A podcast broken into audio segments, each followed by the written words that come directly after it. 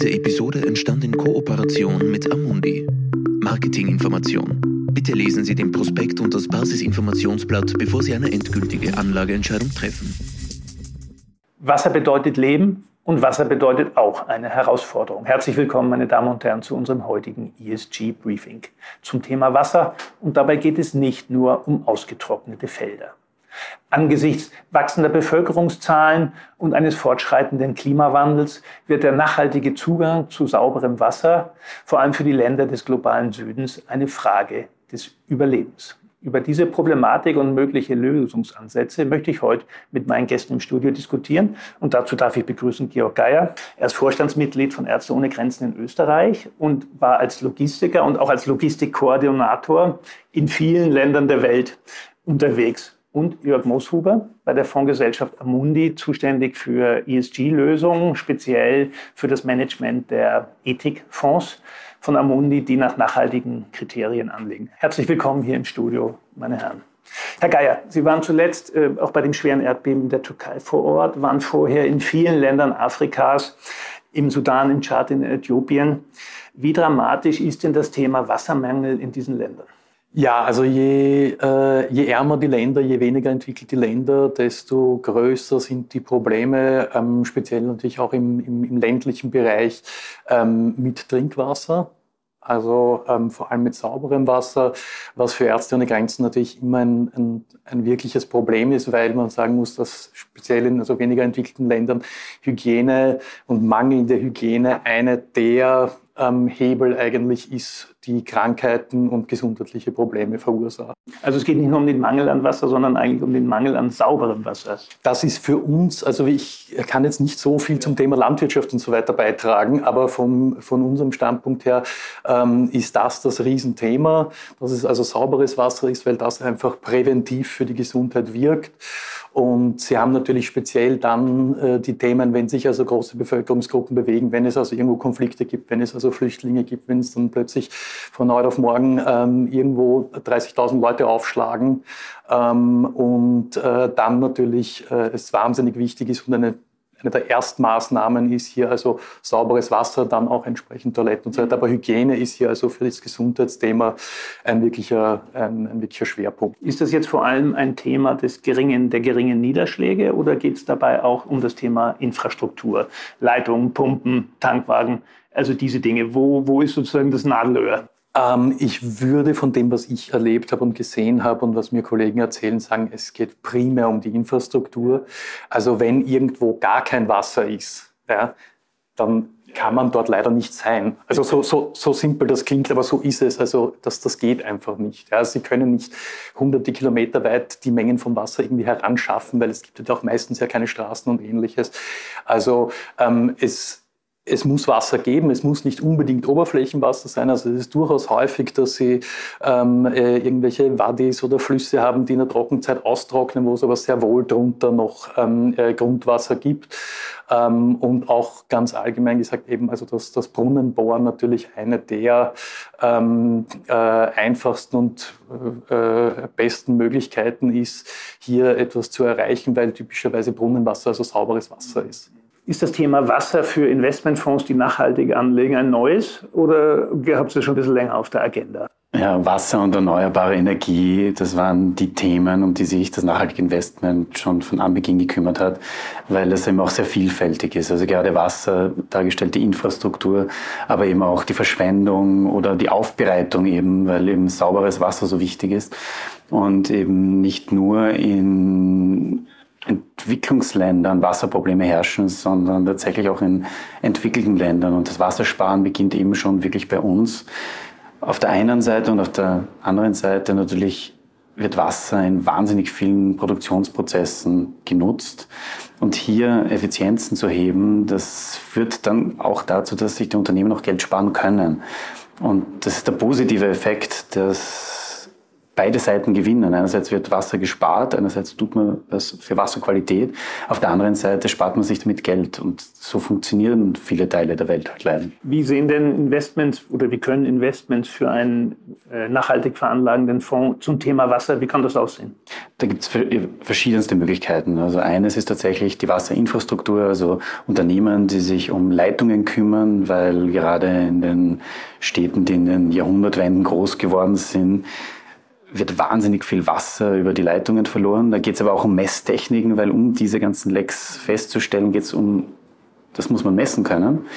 Dann geht es natürlich um Wasseraufbereitung, ganz wichtig. Also wir kennen das in der entwickelten Welt sehr gut. Wir haben sehr gute Wasseraufbereitungsanlagen, aber die Technologie ist in vielen anderen Ländern eben nicht so weit vorne.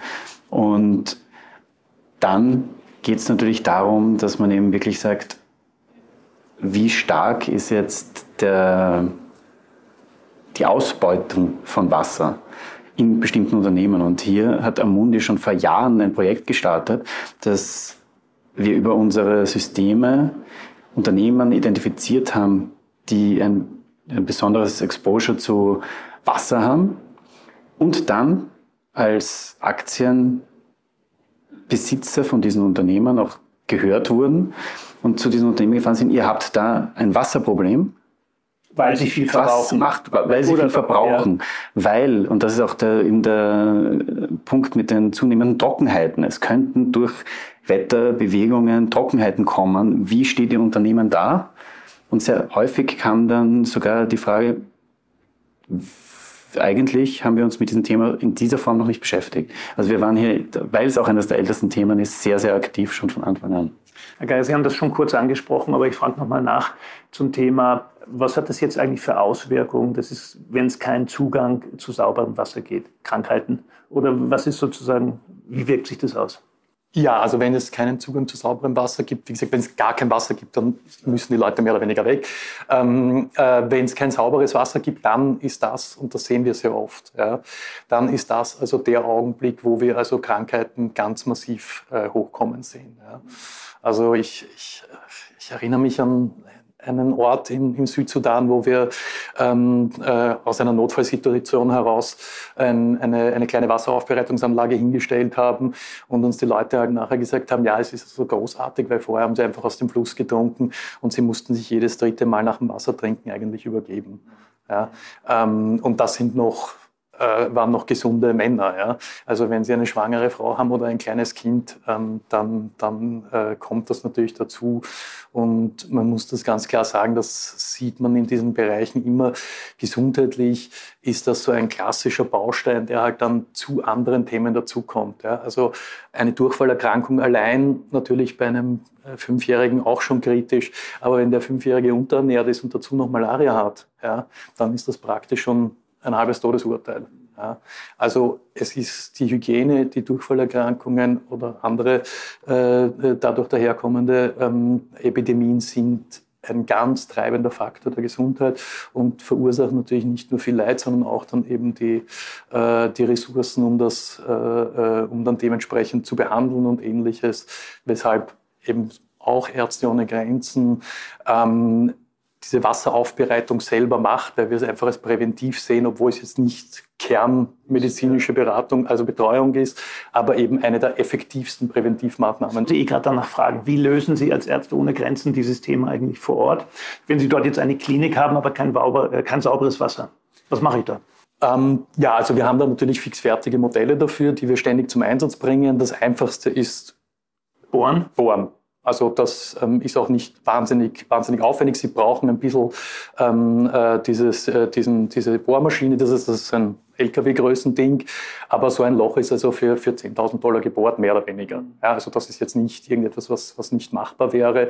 Und äh, das ist also die, die, die, die präferierte Variante, wenn ich ein bisschen Zeit habe. Das hat natürlich eine Vorlaufzeit.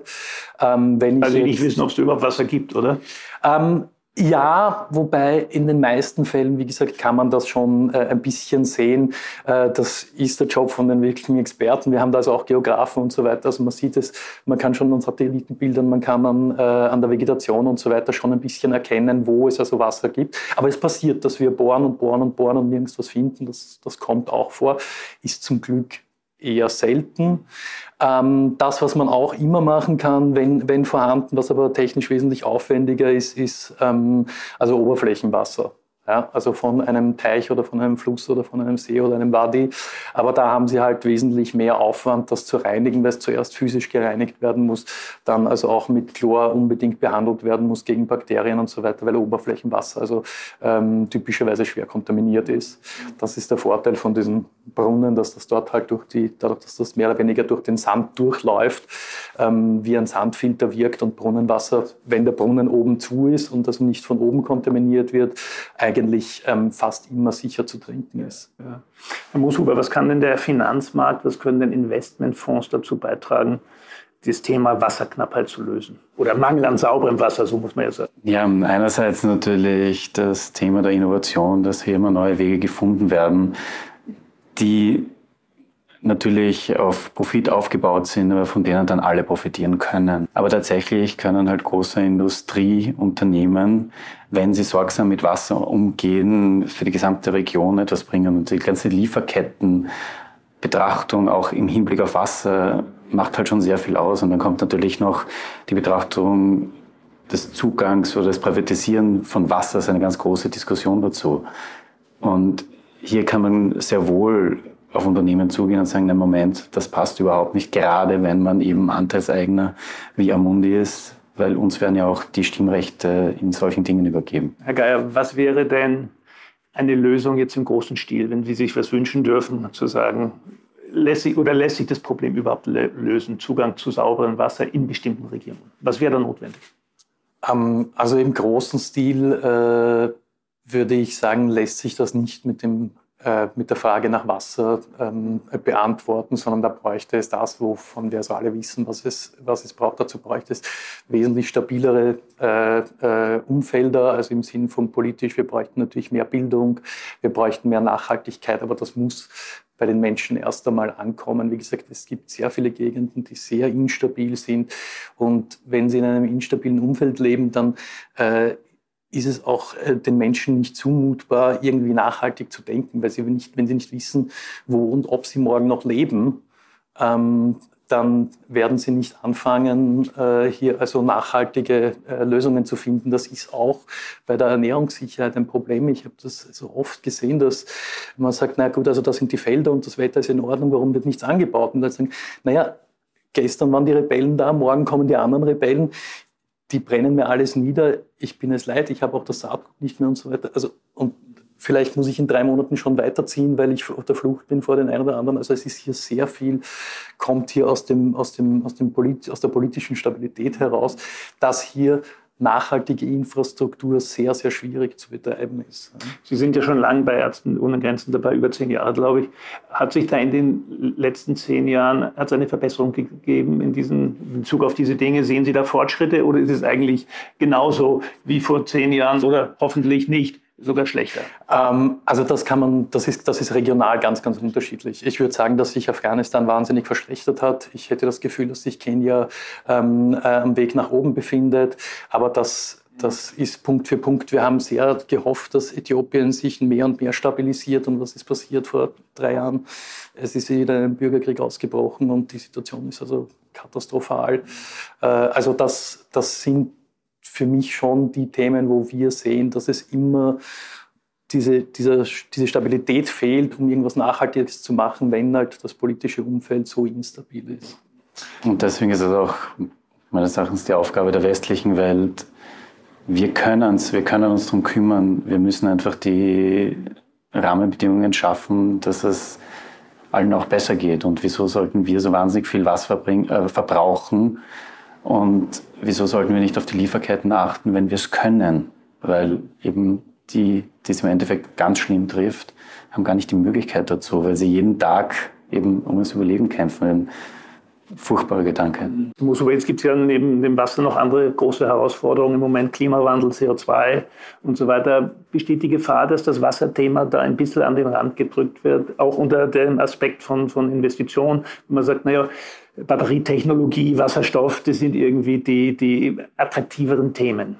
Das sehe ich nicht so. Also dadurch, dass Wasser schon wirklich so ein allgegenwärtiges Thema ist und eben mit diesen Trockenheiten und dann auf der anderen Seite wieder mit den ganzen Fluten ist das Thema Wasser, Klimawandel hat schon wahnsinnig stark miteinander verbunden. Also hier sehe ich, glaube ich, schon, sehe ich sehr viele Fortschritte und eben auch in den Nachhaltigkeitsanalysen ist Wasser eben ein ganz fixer Bestandteil. Genauso wie auf der sozialen Seite Lieferketten, genauso wie eben Biodiversität und diese Themen, die einfach sehr präsent sind momentan. Also ich sehe da zumindest hier einen positiven Bias. Ja, vielen Dank für diesen positiven äh, Ausstieg. Freut mich, wenn wir mit einer positiven Wendung bei diesem Thema aufhören können. Ich darf mich bei Ihnen bedanken für Ihren Besuch im Studio. Ich bedanke mich auch bei Ihnen, meine Damen und Herren, für Ihr Interesse und fürs Zuschauen. Ich hoffe, wir konnten Ihnen ein bisschen vermitteln, was hinter dem Wasserthema steckt und dass es eben mehr ist, als den Wasserhahn auf und zu zu drehen und möglichst sparsam zu sein. Das ist auch schon wichtig. Es bedarf humanitären Engagements, wie Ärzte ohne Grenzen das macht, aber auch sozusagen einen Fokus der Kapitalmärkte darauf, wie Sie das tun. Hoffen wir, dass diese Entwicklung positiv weitergehen wird. Vielen Dank fürs Zuschauen. Würde mich freuen, wenn Sie beim nächsten Mal wieder dabei sind. Dies ist eine Marketingmitteilung. Die Inhalte dieses Audiofiles stellen kein Angebot, keine Empfehlung und keine Aufforderung, in Investmentfonds, Wertpapiere, Indizes oder Märkte zu investieren und keine Finanzanalyse dar. Sie dienen insbesondere nicht dazu, eine individuelle Anlage oder sonstige Beratung zu ersetzen. Jede konkrete Veranlagung sollte erst nach einem Beratungsgespräch erfolgen. Jedes Investment ist mit Risiken verbunden und kann auch den Verlust des gesamten investierten Kapitals zur Folge haben. Erträge werden nicht garantiert. Die Wertentwicklung der Vergangenheit lässt keine verlässlichen Rückschlüsse auf die zukünftige Entwicklung von Investmentfonds, Wertpapieren, Indizes oder Märkten zu. Auch Währungsschwankungen können Investments beeinflussen. Alle Einschätzungen oder Feststellungen stellen den Meinungsstand zu einem bestimmten Zeitpunkt dar und können ohne Verständigung abgeändert werden. Die Informationen, Einschätzungen oder Feststellungen wurden auf Basis von Informationen aus Quellen erstellt oder getroffen, die nach bestem Wissen als verlässlich eingestuft wurden. Falls nicht anders angegeben, ist die Quelle Amundi Austria. Es wird jedoch weder ausdrücklich noch implizit eine Aussage oder Zusicherung über die Richtigkeit oder Vollständigkeit abgegeben. Amundi Austria übernimmt daher keine Haftung für jeglichen Verlust, der direkt oder indirekt aus der Verwertung jeglicher in diesem Video enthaltenen Informationen entsteht. Stand der Informationen April 2023. Die Basisinformationsblätter und die Prospekte bzw. Informationen für Anleger gemäß 21 AIFMG der von Amundi in Österreich öffentlich angebotenen Investmentfonds stehen den Interessenten in deutscher bzw. englischer Sprache in ihrer jeweils aktuellen Fassung unter Amundi.at kostenlos zur Verfügung. Auf der Seite Regulatorische Informationen zu finden unter www.amundi.at slash Privatkunden slash common-content slash amundi-austria slash legal slash regulatorische-informationen im Abschnitt Anlegerrechte ist eine Zusammenfassung der Anlegerrechte in deutscher Sprache abrufbar. Informationen zu nachhaltigkeitsbezogenen Aspekten finden Sie unter www.amundi.at slash Privatkunden slash nachhaltig minus investieren slash Ueberblick. Anleger sollten bei der Entscheidung, in den beworbenen Fonds zu investieren, alle Merkmale oder Ziele des Fonds berücksichtigen. Dieses Audiofile richtet sich ausschließlich an Privatanleger und professionelle Kunden mit Wohnsitz bzw. Sitz in Österreich und ist nicht für US Persons gemäß Regulation S des US Securities Act von 1933 bestimmt. Amundi, eine französische Aktiengesellschaft Société par Action Simplifiée und von der französischen Finanzmarktaufsicht Autorité des Marchés Financiers, kurz AMF, unter der Nummer GP 04 00036 als Fondsgesellschaft zugelassen. Eingetragener Firmensitz ist Boulevard Pasteur Nummer 90, 75015 Paris, Frankreich. 437 574 452 RCS Paris www.amundi.com